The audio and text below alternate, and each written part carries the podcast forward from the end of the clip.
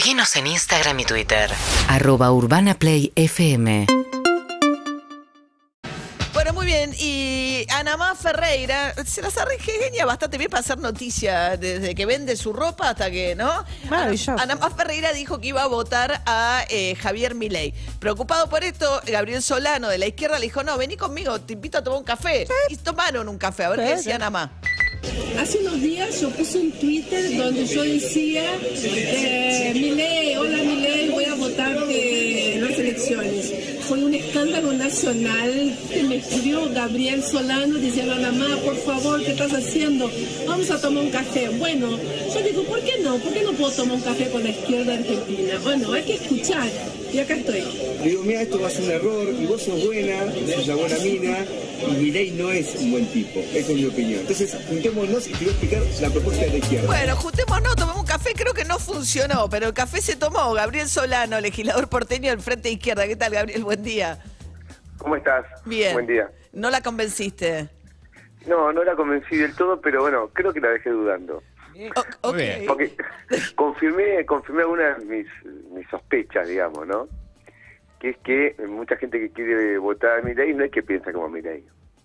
Eh, por ejemplo, yo le decía, escúchame, eh, Ana, ¿más ¿votas a favor de un comercio de órganos? No, es una barbaridad.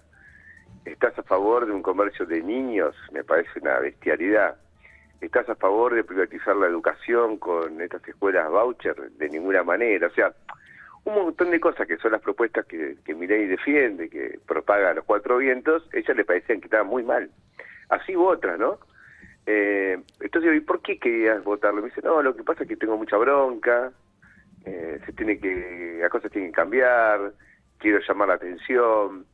Entonces, cuando uno se pone a hablar con alguien así, da la idea que a mi ley lo, quieren votar justamente como una expresión de hartazgo de lo que hiciste. A ver, escuchame, respeta hartazgo, si lo canaliza mi ley, ojo que puede ser para peor. Entonces tuvimos este debate bastante interesante, un rato largo, y bueno, escuchó las propuestas nuestras y quedamos en seguir hablando. Creo que alguna duda le introduje después del debate. Mira, ayer un amigo me contaba una anécdota muy parecida, que se sube un taxi y el taxista le dice voy a votar por Milei y se pone a hablar de la educación pública, los, y le empieza a hablar de las propuestas de Milei y dice, ¿Milei dijo eso? Ah, no, entonces no lo voto. Entonces que eh, por ahí e- es exactamente eso, alguien que canaliza un enojo, ¿no? Eh, fundamentalmente.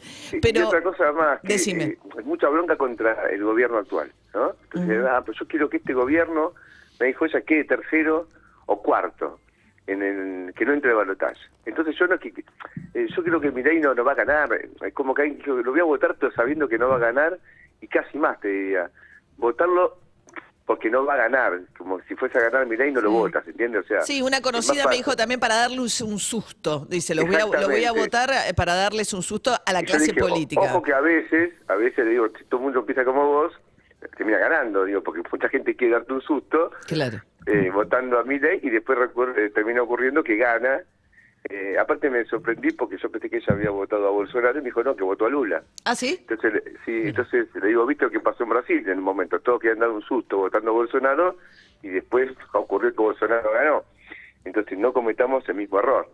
Así que me- a mí me resultó bastante, como te puedo decir, Ah, ella vota en aleccionador. los dos países, ¿será? Eh, debe tener doble Claro, nacionalidad. es- exactamente, Ah. sí, sí, me dijo eso, tiene una nacionalidad. Ah, ok. Entonces, ese hecho me, me, no sé, me, me reafirmó la idea que tengo que discutir con cualquiera para ganarle el voto. O sea, que No, no, pero- puedo partir de un prejuicio. Pero aparte esto de eh, votar para asustar, en, en la Argentina hay muy poco corte de boleta. Y por ahí lo asustás lo suficiente como para que meta 10 diputados. Digo, no, no es que Claro. es un susto que no pasa nada.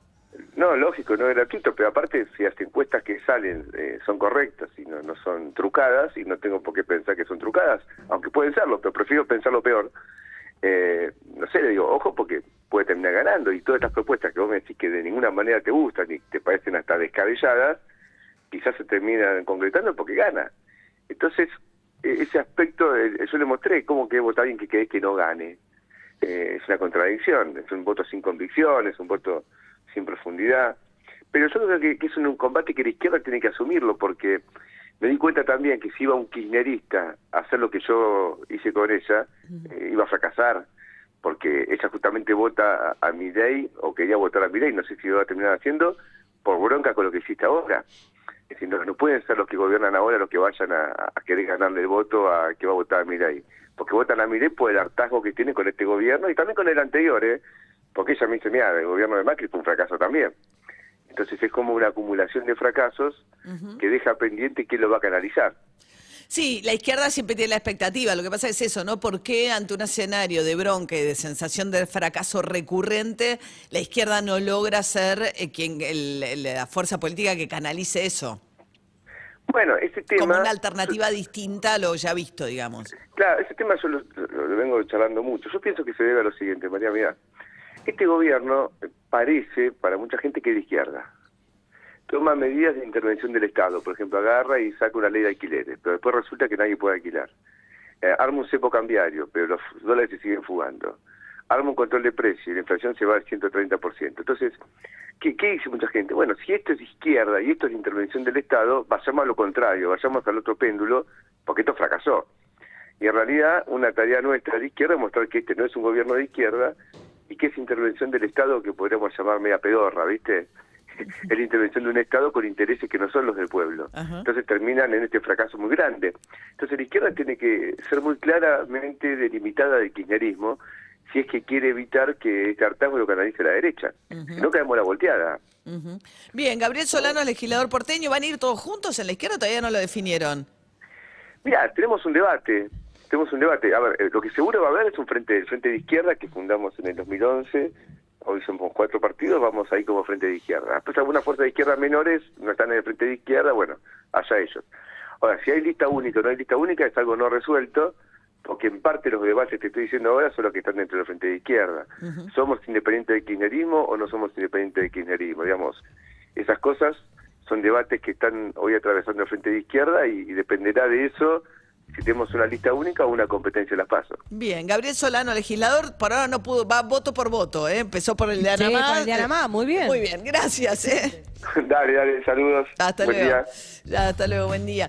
Ese es el tema con Milei también, ¿no? El, eh, la, la, la, la- ¿Cuántos saben aquellos que tienen intención de votar a Milei efectivamente qué es lo que Milei dice que haría en caso de llegar a, a la presidencia, ¿no? Sí, me parece que se sabe poco y además es esto que vos decías de la forma, eh, que ayer hablábamos de la forma de argumentar que tiene mi ley cuando hablaba de los órganos. Es esta cosa de decir, si vos no estás de acuerdo conmigo, con lo que yo estoy diciendo, vos estás a favor de que la gente se muera porque no tiene donantes de órganos.